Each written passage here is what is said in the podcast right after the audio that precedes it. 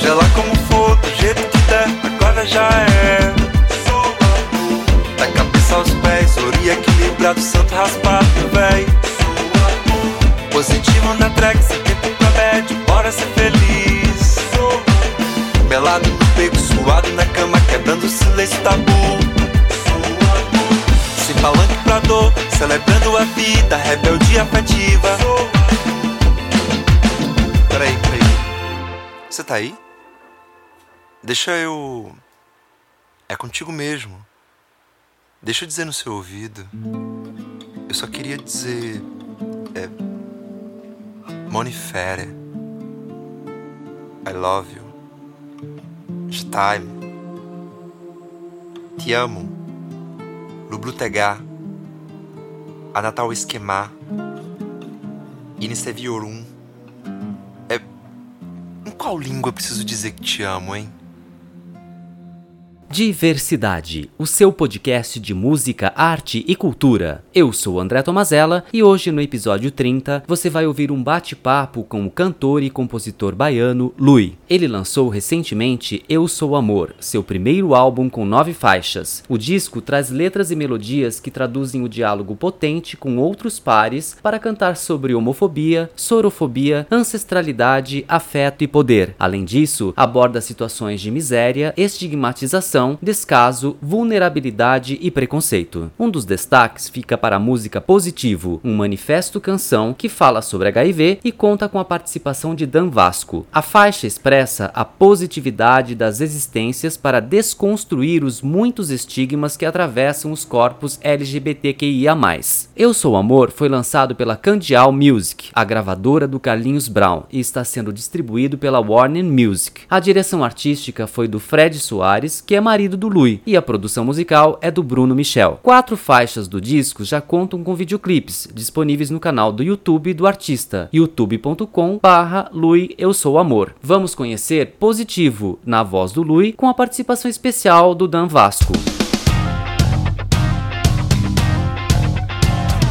Sou todo positivo e vivo, vivo, vivo o amor que eu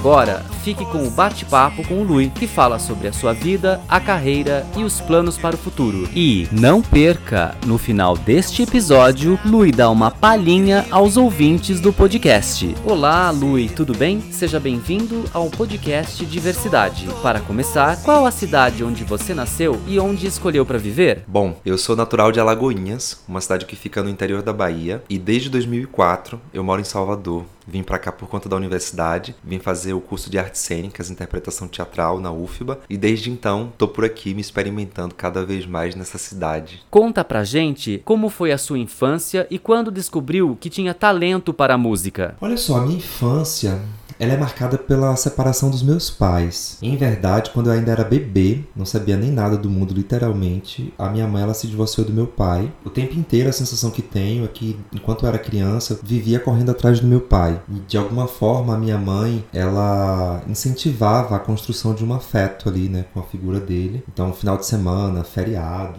férias, a minha mãe tentava sempre que eu fosse para ficar com ele, de modo que ali eu pudesse nutrir algum tipo de afeto, mas isso não acontecia assim, o meu pai, ele tem uma relação com a paternidade que é muito do, do provedor, sabe? Então, assim, ah, é, tô pagando aqui ó, uma pensão e fiz o meu papel de pai. Então, eu não recordo, por exemplo, do meu pai perguntar como é que eu estava, sabe? Nem na infância, nem na adolescência. Era sempre uma relação muito distante. Então, eu tenho essa memória ao mesmo tempo que eu tenho uma outra memória de ser sempre muito cercado por mulheres. Eram as minhas primas, as minhas tias, a minha mãe, a minha avó, mulheres que me incentivavam a acreditar nos sonhos, mulheres que me incentivavam a me deslocar conforme o meu desejo. E acho que foi isso que foi me levando e me incentivando a chegar de alguma forma na arte. Embora eu tenha chegado nessa ideia da arte um pouco já mais velho, eu fui me experimentar de fato assim, efetivamente em algo da arte quando eu tava no meu segundo ano, terceiro ano, melhor dizendo, do ensino médio, sabe? Assim, já saindo do colegial, que é quando eu comecei a fazer teatro. Mas a música, ela já atravessava a minha história, inevitavelmente, porque eu vivia ouvindo rádio, vivia, adorava o rádio e adorava cantar as músicas, gravava em fita cassete para ficar ouvindo muitas vezes e cantando por cima. Mas tem um episódio que também marca a minha infância, que quando eu tinha mais ou menos uns 7, 8 anos, uma tia, assim, de segundo grau, tava numa... em férias, né, esse esquema de verão, numa praia, assim, e távamos eu, ela e um primo. Meu primo começou a puxar uma música de axé da época, eu cantei junto com ele, e ela rapidamente me freou, ela pediu que eu parasse, disse que eu não tinha talento para isso, que o meu primo tinha, e aquilo ficou em mim até pouco tempo,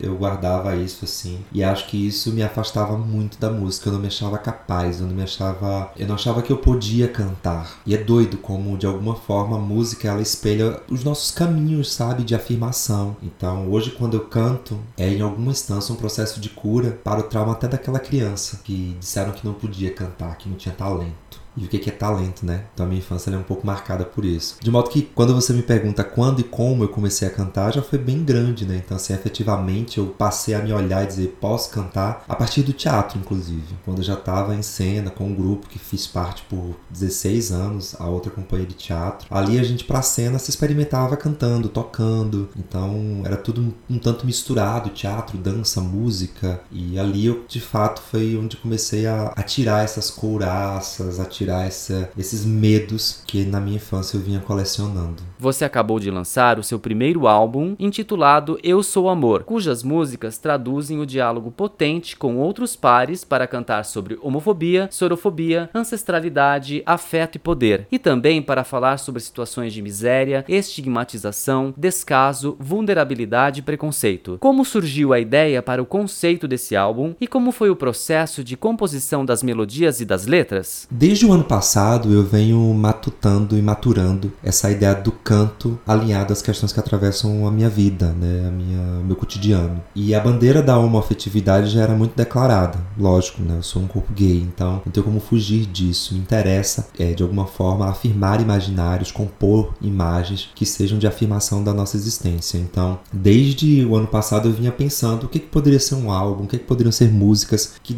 tocassem nessa questão e tantas outras que estão nesse meu entorno. E na virada do ano passado para esse ano de 2021, eu acabei decidindo que era mais do que tempo de tratar das questões relativas, especialmente ao HIV, porque via percebendo uma série de amigos que estavam presos em armários, perdi alguns amigos e entendia que diante desse contexto em que vivemos da pandemia, talvez fosse o momento mais propício para a gente falar dessa outra epidemia que há 40 anos está aí, atravessando as nossas existências, independente das nossas sorologias. A gente precisa falar sobre isso. Então, entendi e tomei como um, um fato para mim. Daí, então, eu comecei a pensar como que seria o processo de criação. Coincidentemente, nessa virada do ano também, eu me recolhi para fazer o santo, né? Eu, de fato, deitei pro meu orixá, eu sou de candomblé. E no processo de recolhimento, dentro do roncó, eu comecei, de fato, a maturar, sabe? Essa, essas questões, elas vieram muito mais firmes e fortes em mim. Eu comecei a rascunhar versos enquanto eu estava recolhido, é, melodias vinham na minha mente, de modo que quando eu saí do Roncall em fevereiro e tive a minha festa pública, né, eu de fato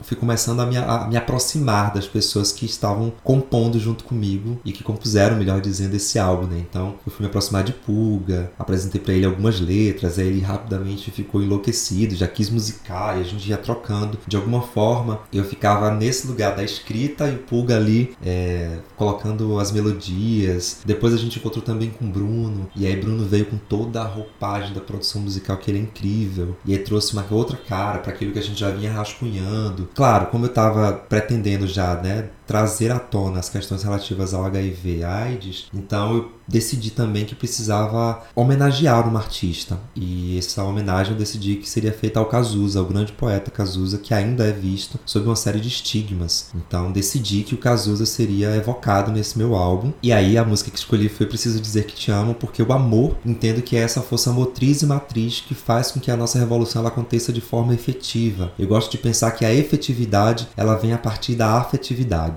E aí, nesse sentido, acho que a nossa revolução ela é afetiva. Eu sou um ativista do afeto. Então, tudo isso veio ali nessa, nesse período entre fevereiro e maio. Foram surgindo as canções, de modo que fui entrando em estúdio em maio. A gente foi trabalhando as músicas aos poucos. Nesse caminhar, encontrei Marcelo Quintanilha, super artista, compositor, que trabalhou por muito tempo com canções do Cazuza. E aí, comentando com ele, ele falou: Ah, eu vou fazer uma música, não sei o que. E ele trouxe a música Positivo, que também deu todo o tom para o que foi o álbum, né? E no final das contas, essa, essa, esse processo de criação, de composição, ele vem muito nesse sentido de entender quem sou eu nesse mundo e o que, que eu estou escrevendo para o amanhã. Eu penso que as minhas músicas elas são quase como que cartas para o hoje, nessa espiral de tempo que olha para o ontem mirando o amanhã, entende? E aí pensando nessa espiralação do tempo, é inevitável não olhar para o que está sendo nosso país hoje, né? Todo o destempero que a gente tem vivido por conta dessa governança que aí está à frente da nação.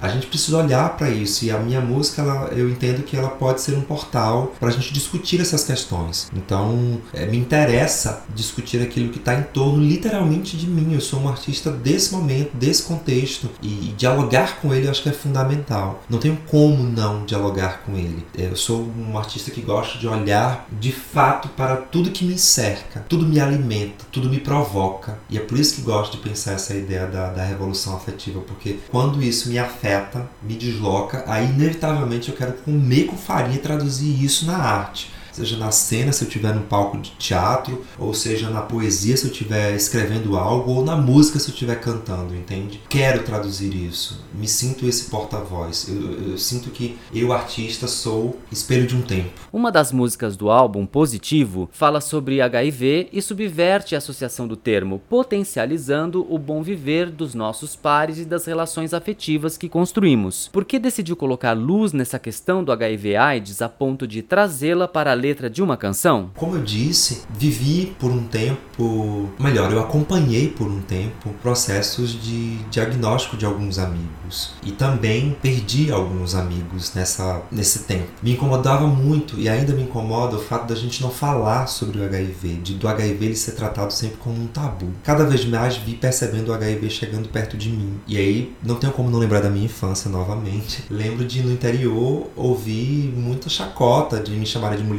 viadinho, boiola, coisas do tipo. E também dizerem que eu era cara da AIDS. Eu não sabia nem o que, que era sexo, nem o que, que era AIDS, nem nada, mas me chamavam daquilo. Eu era uma criança que nascia em 80, então 90 eu tava né, é, passando por isso, assim. isso me incomodava, era algo entalado em mim. Então, conforme eu fui vendo os meus amigos e conforme eu fui entendendo que o HIV estava cada vez mais perto de mim, eu falei: preciso discutir isso, preciso debater isso. E de fato, entendia que a gente precisava combater afirmando, né? A Butler fala um pouco disso, né, dessa convocação é, é, performativa, de como a gente precisa afirmar aquilo que tentam colocar pra gente como algo negativo. E a positividade, para mim, o próprio nome diz, né, positivo, é, é uma soma. Então entendi que eu precisava somar nisso e convocar as pessoas também nesse lugar da soma e da afirmação. Por isso entendo que quando eu falo positivo, eu tô falando que eu sou positivo e vivo, vivo, vivo, é porque interessa a vida, interessa o amor, interessa isso, sabe? Sabe? Então, nesse sentido, conversando com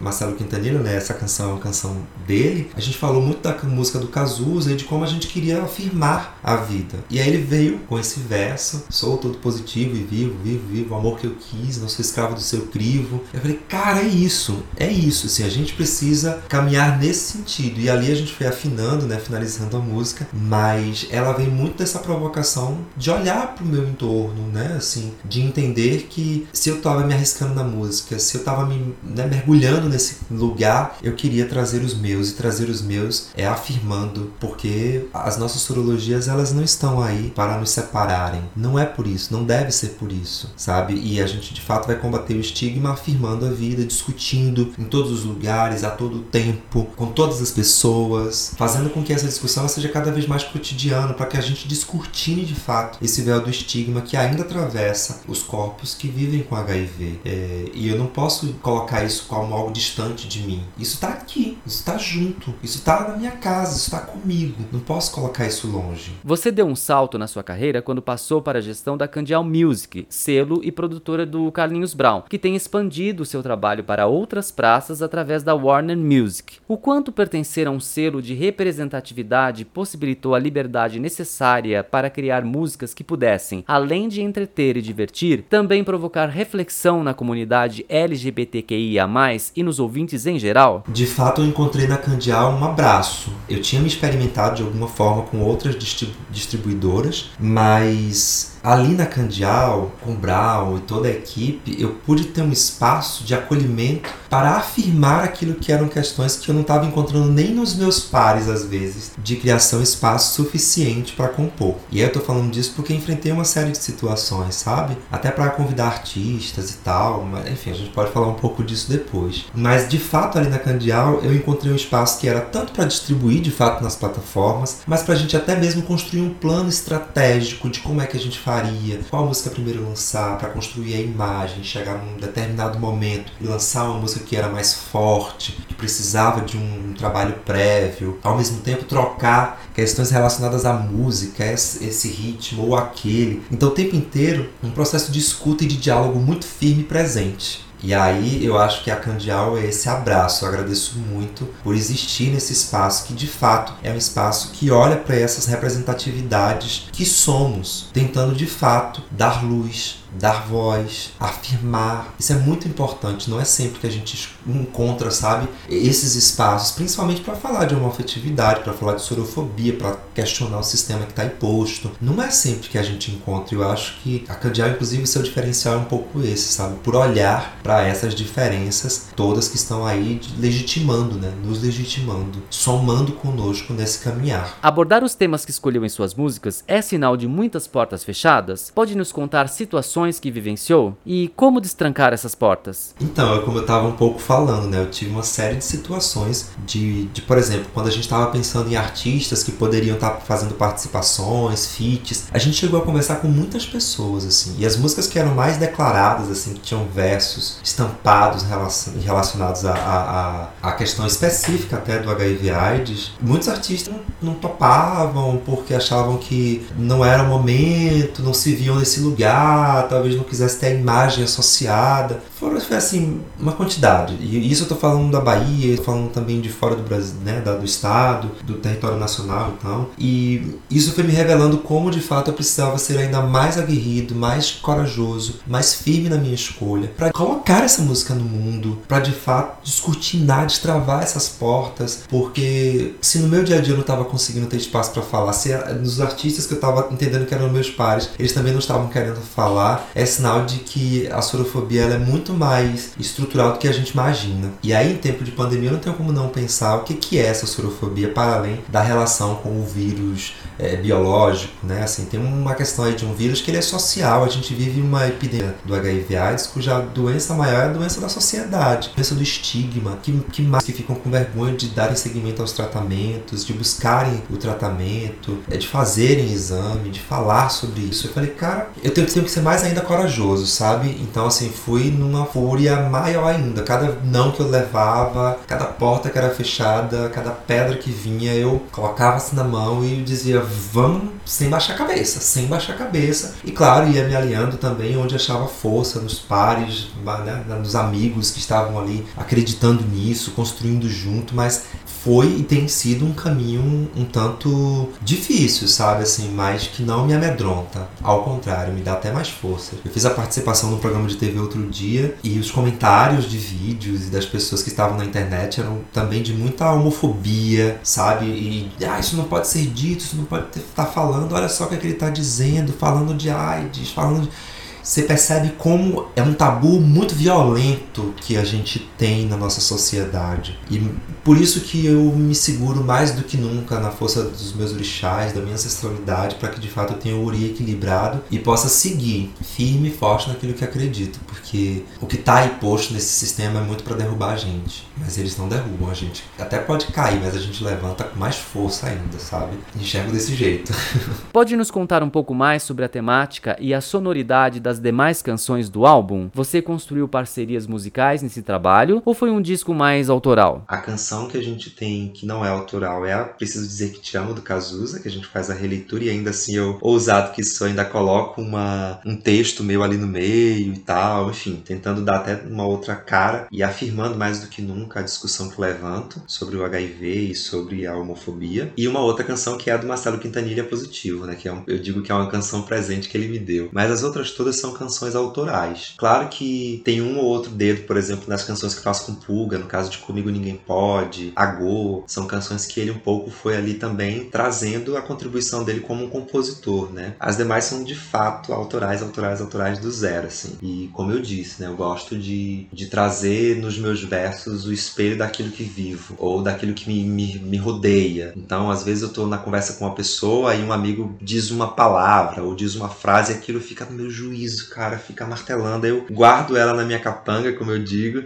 e aí no momento que eu tô compondo parece que essas coisas vêm na tona, sabe? E aí é inevitável não puxar uma questão que ali foi discutida e tal. E eu vou assim nesse processo o tempo inteiro. Então, quando eu falei, por exemplo, que o disco foi surgindo enquanto eu tava recolhido, né, no terreiro, no roncó, é, é porque tudo via rodando na minha cabeça, né, as imagens, as conversas, as pessoas, as histórias, as frases, as palavras, e aí aquilo dali tudo foi me nutrindo de modo que eu fui fazendo ecoar mesmo nas canções essas questões. Efetivamente, eu tento ser uma pessoa que busca aproximar aquilo que fala com o que faz. Eu gosto de entender que assim eu sou mais é, coerente comigo mesmo, coerente com os meus. Aí eu enxergo a minha Então, é, gosto de tentar reduzir o mínimo a distância entre a minha fala e a minha ação. Por isso que as minhas músicas elas tentam espelhar aquilo que eu enxergo do mundo, sabe, do meu entorno. O Fred, diretor artístico e seu produtor, também é seu marido. Conta pra gente como é que vocês se conheceram, há quanto tempo estão juntos e o quanto o trabalho do Fred foi e é importante para a construção de sua identidade artística. Eu conheci Fred a partir de um trabalho. Ele estava montando um espetáculo musical. Eu fui fazer a audição, fiz a audição, integrei o espetáculo e já pra gente estrear assim foi quando começou a surgir essa história de talvez a gente ter um vinho, uma relação, né, assim. É muito doido falar isso, porque eu lembro que teve um determinado momento que a gente precisou, a gente do elenco, né, precisou pegar um Uber e ele falou: ah, peguem o Uber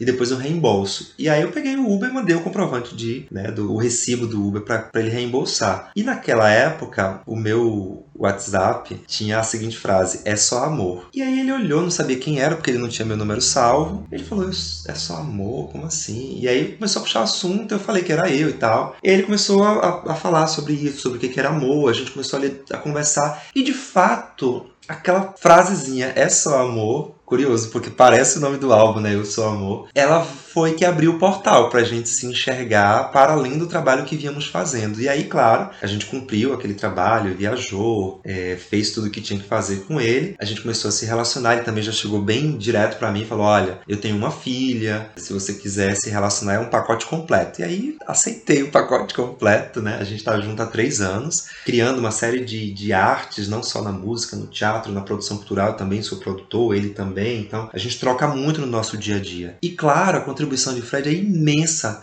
nesse meu caminhar na música, assim, nessa construção da identidade artística que venho fazendo no, no na seara da, da música é, é gigantesca. Fred tem uma trajetória no ramo musical imensa. Ele trabalhou com grandes nomes da música baiana, então escutá-lo, sabe, perceber as provocações que ele faz é sempre um espaço de aprendizado. Eu digo que eu tenho muito, muita sorte de ter na minha vida afetiva né, na minha vida amorosa, assim como na minha vida profissional. Eu não tenho dúvidas de que tudo que tenho construído espelha a nossa relação, espelha o nosso encontro. E eu sou muito feliz por isso, assim, eu agradeço demais, demais, demais por a gente existir, que a gente possa construir muito ainda para afirmar justamente a gente, sabe, assim, até mesmo o fato da gente ser uma família hoje, né, com uma criança, é, ter um lar. Isso também tem uma série de, de quebras de, de, de, de estigmas. Eu, por tempo, por exemplo, achei que não poderia constituir uma família por ser gay. Eu achava que não me era viável, sabe? Eu não me via nesse lugar. E tenho aprendido cada vez mais com o Fred que sim. Então, a, a nossa existência, inclusive, ela já é um ato revolucionário. Ela já é uma, um, uma afirmação. E aí, inevitavelmente, isso está atravessando. Eu digo até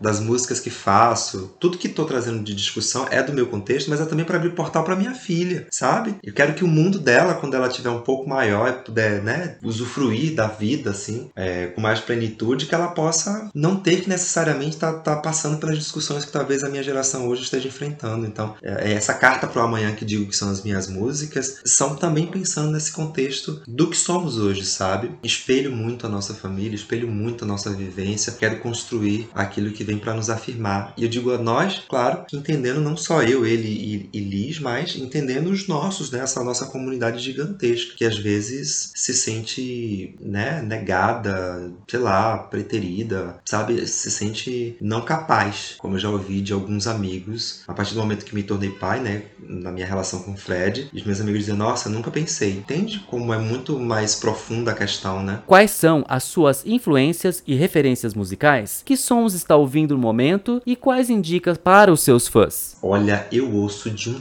tudo, de um tudo, literalmente. Eu ouço do axé da Bahia, do arrocha, sabe? Até mesmo as canções mais mais supremas da nossa música popular brasileira. Eu ouço de um tudo. Eu gosto muito da música brasileira. Eu não costumo ouvir músicas internacionais, músicas em inglês e espanhol. Talvez eu seja brasileiro raçudo, sabe? Então, assim, eu gosto da música que a gente produz aqui, seja ela qual for. Claro que eu tenho as minhas paixões, assim, eu não tenho como esconder a minha paixão e a minha admiração pela Lineker, por exemplo. A Lineker eu babo, assim, o tempo inteiro pelas canções dela. Assim, como com farinha, eu máximo que posso de, de sabe, tento me inspirar ao máximo nela, assim. Uma artista implicada, uma artista coerente, uma artista suave. Então me interessa essa pessoa, me interessa esse artista, sabe? Gosto, assim, tenho um maior tesão no, do que ela faz. Eu gosto muito, muito, muito, claro do que Brown faz, eu não tenho como esconder a sonoridade, a musicalidade, a, o tipo de composição que Brown faz. Eu acho que é, é, assim, é sempre muito revelador. O Caetano, né, é uma outra figura assim, uma referência imensa e óbvio. O Cazuza é uma referência assim que me, me, me atravessa, sabe assim. Então, se eu fosse apontar algumas figuras, talvez eu apontasse essas, sabe? Claro que tem uma galera mais também, assim, dos meus pares, né? O Irã, pô, o Irã, é uma, uma super referência, assim, em muitos aspectos, inclusive, né? Então, o Irã é uma, uma outra referência, o Benti, não posso negar, não à toa, convido os dois para estarem, né, no álbum, assim, comigo, feliz por toparem, mas são algumas referências que estão, de alguma forma, me atravessando, sabe? Costurando o meu existir, me fazendo pensar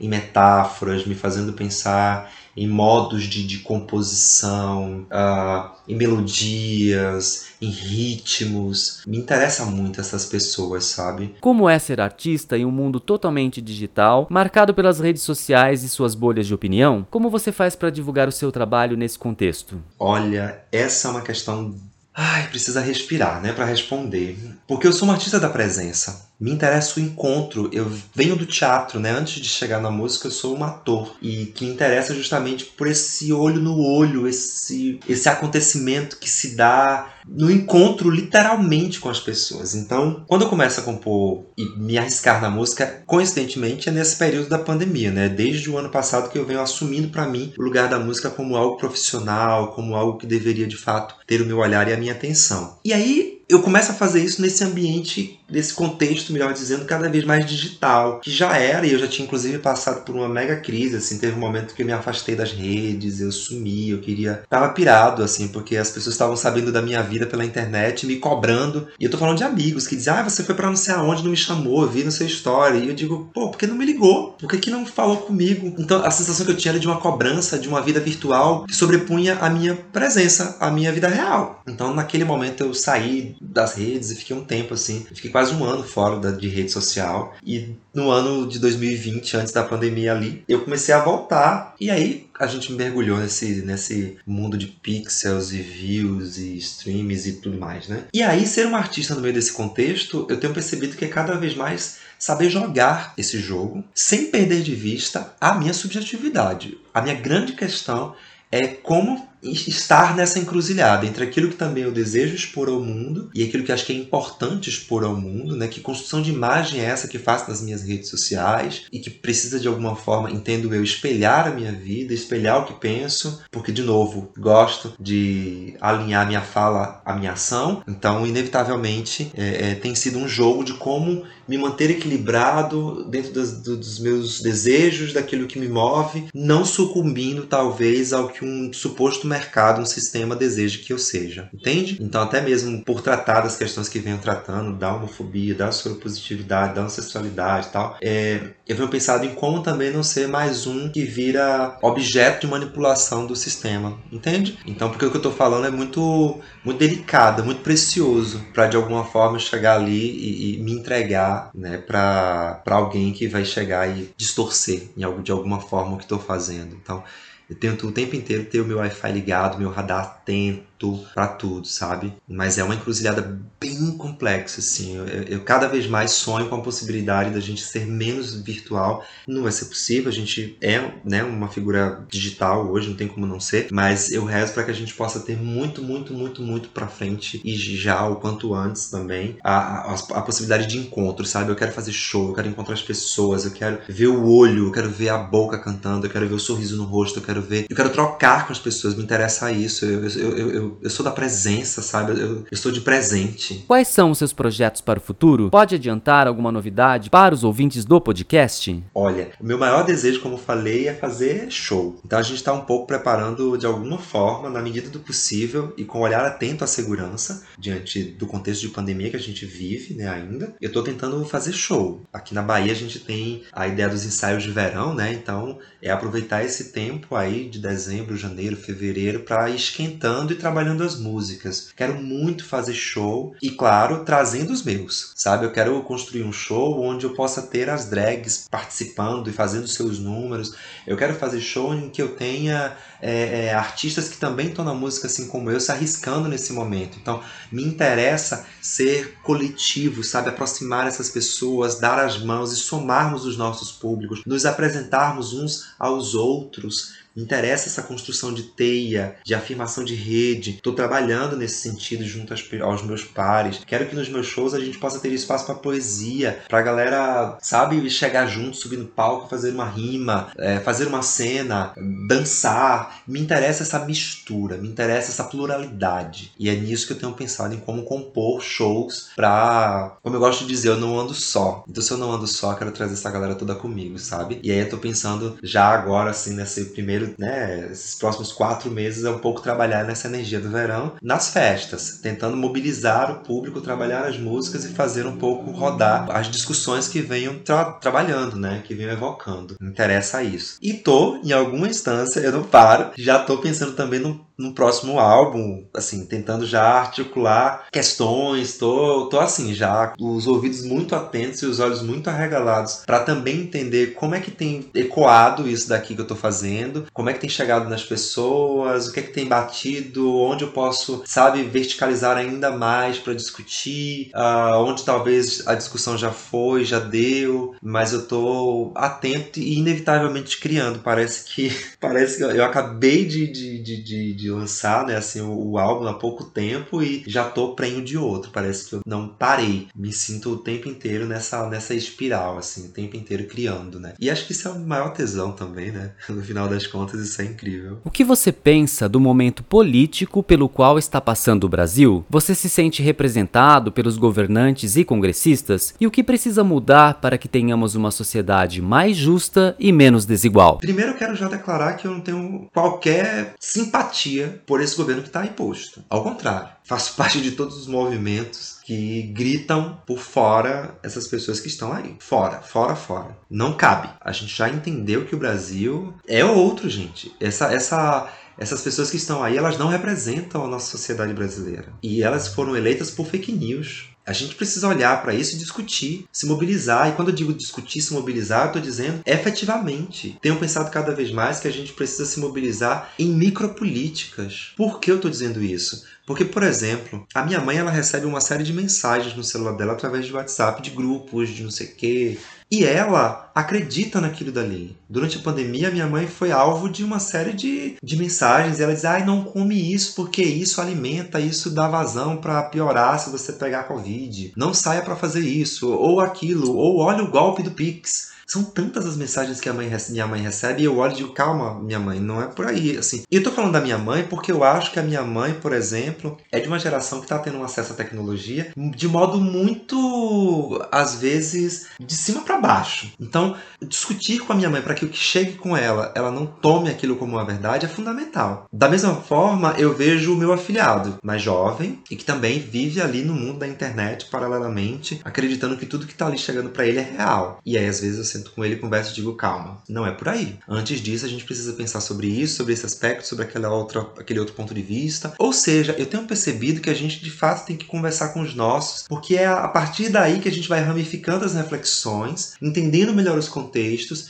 e agindo para que na próxima eleição a gente possa de fato ter pessoas que possam ser mais representativas daquilo que somos, porque essas que estão aí, elas não nos representam. Ao contrário, elas querem nos aniquilar. Olha o Brasil, o Brasil tá descendo ladeira abaixo, cara. Olha o tanto de, de, de, de, de tragédia que a gente vem colecionando. Pelo amor de Deus, isso não pode. Isso não dá. Basta. E aí, claro, de fato, faço da minha arte, do meu movimento, da minha fala, da minha existência é, o mais político porque não consigo não ser. E aí, de fato, eu quero falar sobre isso em todos os lugares e com todo mundo, a todo tempo, sabe? É, de fato, o que a gente precisa fazer é se movimentar e se afirmar mais do que nunca. Educação é fundamental, conhecimento é poder, então a gente precisa se mobilizar, se legitimar, se afirmar e enfrentar essas pessoas que aí estão. E aí enfrentar, acredito, com ação, não só com fala. Fala, fala, fala, fala é de novo, né? É reduzir a distância entre a fala e a ação, sem dúvidas. E agora, um jogo rápido. Um filme, uma música e um livro. O filme Marighella, do, do Wagner Moura, a música Psyu, da Lineker, e um livro, O Sentenças de Vida, da Márcia Rachid. Esse livro precisa ser lido por muitas pessoas. Um compositor ou uma compositora brasileira ou brasileira, o Cazuza, lógico. por favor, Cazuza. Um intérprete que me faz vibrar, a Daniela Mercury. Aquela mulher, ela, ela me incendeia. Um amor, minha filha, Lisbela. Uma paixão, o palco, sem dúvida alguma, o palco. Uma cidade do mundo, Salvador. Essa cidade que me acolhe, me inspira, me encoraja, me desloca. Família e amigos são o meu alicerce. Não existo, não consigo me ver sem os meus familiares, os meus amigos, os meus pares. Casamento gay é um ato revolucionário e real que precisa acontecer cada vez mais. Nós existimos, nós amamos, nós casamos. A adoção de crianças é a revolução afetiva que tanto falo. É a efetividade de uma transformação de amanhã que acontece a partir do afeto. Tempo livre. Eu quero estar junto com os meus em casa com o meu marido, com a minha filha, com a minha mãe, respirando o tempo da gente ser junto, sabe? Que me irrita muito esse sistema cis, branco, hétero, racista, fóbico, normativo que tá imposto. Isso me irrita demais, porque é através dele, a partir dele, melhor dizendo, que a gente sofre tudo que tá imposto, sabe? O que me irrita são as suas manifestações declaradas de ódio, sem dúvida alguma. Moda é a expressão da sua subjetividade, uma provocação que seja feliz, o que, que você tem feito para efetivamente ser feliz? Um recado para os ouvintes do podcast: que a gente possa cada vez mais se afirmar encontrando força, coragem e encanto no olhar dos nossos pares, que a gente possa cada vez mais reduzir a distância entre aquilo que falamos e fazemos, para que assim a gente possa ser cada vez mais implicado no viver. Para encerrar essa entrevista, poderia nos presentear com uma palhinha de uma música que goste muito? Ah, eu vou cantar uma música pra minha mãe. Ela é, é Selva Branca do Carlinhos Brown, que diz assim: Pra te espiar. Eu dou a volta no seu muro, eu pulo seu muro pra te encantar. Eu dou a volta. Eu me emociono cantando essa música porque eu lembro da minha mãe. Ai, eu lembro da minha mãe em carnaval, sabe? Faço o que quiser de brincadeira, carrossel no céu selva branca. Vi nascer em cada estrela novidade, que o muro do seu mundo era saudade. Por que não dizer, posso merecer derreter? Ai, essa música me desloca muito. Quer pensar nessas canções que vêm da minha infância? Essa é uma música que cantava com a minha mãe. Partilho essa música com vocês, que não é uma autoral, mas que é uma música que me desloca muito. Obrigado, gente. Muito obrigado, Lui. Foi um prazer falar contigo. Te desejo sucesso. Você acabou de ouvir a entrevista com o cantor e compositor baiano Lui. Em seu primeiro álbum, Eu Sou Amor, Lui faz provocações sobre questões como homofobia, ancestralidade, sorofobia e preconceito. Espero que você tenha gostado. Este foi o podcast Diversidade. Para saber mais ou sugerir novas entrevistas, acesse www.diversidade.org ou no Instagram Diversidade Site. Obrigado por sua audiência e até breve. É que eu preciso dizer que eu te amo. De ganhar ou perder sem engano. Eu preciso dizer que eu te amo.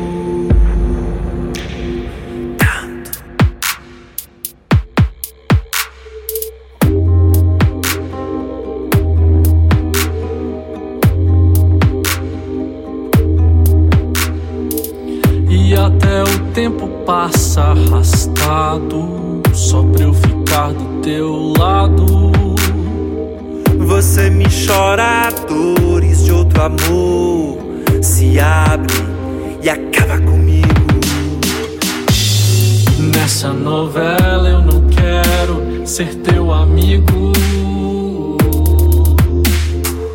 É que eu preciso dizer que eu te amo, de ganhar ou perder sem engano. Eu preciso dizer que eu te amo. Solidão, isolamento, depressão, tudo que te tira do eixo e do chão. Se não é amor nem paixão, não vale a pena. O medo é a força negativa que te envenena. Silêncio para matar é diferente de silêncio para pensar. Deixa de lado o preconceito. Se você tem dúvidas, eu te explico. Reveja.